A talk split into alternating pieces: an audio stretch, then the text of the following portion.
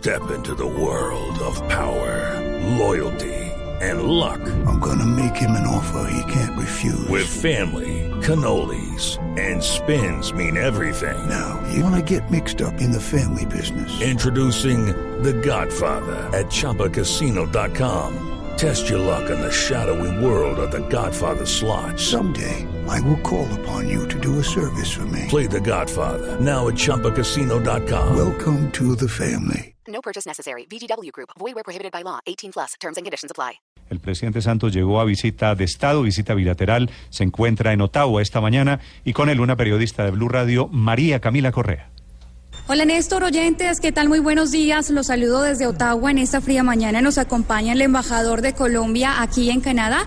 Él es Nicolás Lloreda, embajador. Muy buenos días, gracias por su tiempo. ¿Qué se espera de esta visita de Estado del presidente Santos también en materia de cooperación con este proceso de paz que tanto ha respaldado este país? Buenos días, María Camila, y muy buenos días para todos los oyentes de Blue Radio. La verdad, uno como colombiano sí se siente muy orgulloso cuando ve las calles de Ottawa con la bandera colombiana por todas partes. Muy contentos también porque que hace 19 años que no venía un presidente colombiano a Canadá en visita de Estado. El último fue la visita del presidente Pastrana en el año 98, pero desde entonces pues no había una visita de Estado que tiene siempre un, un significado y un simbolismo importante, ¿no?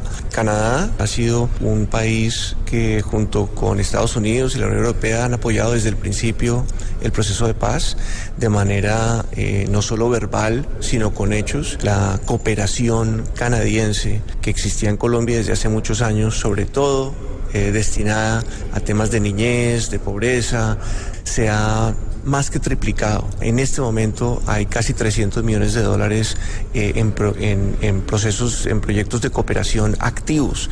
Embajador, si nos puede adelantar algo de lo que será esa reunión con el primer ministro Justin Trudeau, ¿qué temas van a hablar de coyuntura, por ejemplo? Eh, yo me imagino que pues conversarán sobre NAFTA, eh, tanto para Canadá como para Colombia, Estados Unidos es el principal socio comercial.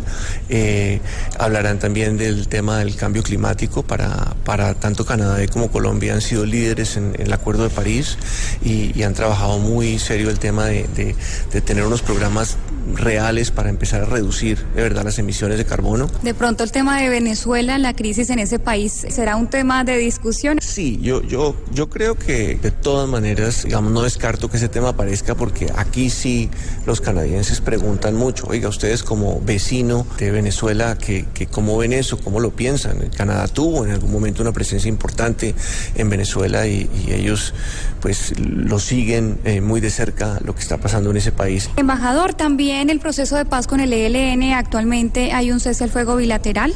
Hoy lastimosamente se confirmó que ha sido violado por primera vez por el ELN. ¿Cuál es esa perspectiva que tienen en Canadá de este proceso? Interés, digamos, eh, desde el principio, desde que se anunció el, cese al fuego, eh, inclusive desde antes, desde que, desde que empezaron los diálogos en, Quito, eh, interés. preguntan mucho, tanto el gobierno como los medios, e inclusive el sector privado, cómo ven eso, si será real, se logrará algo.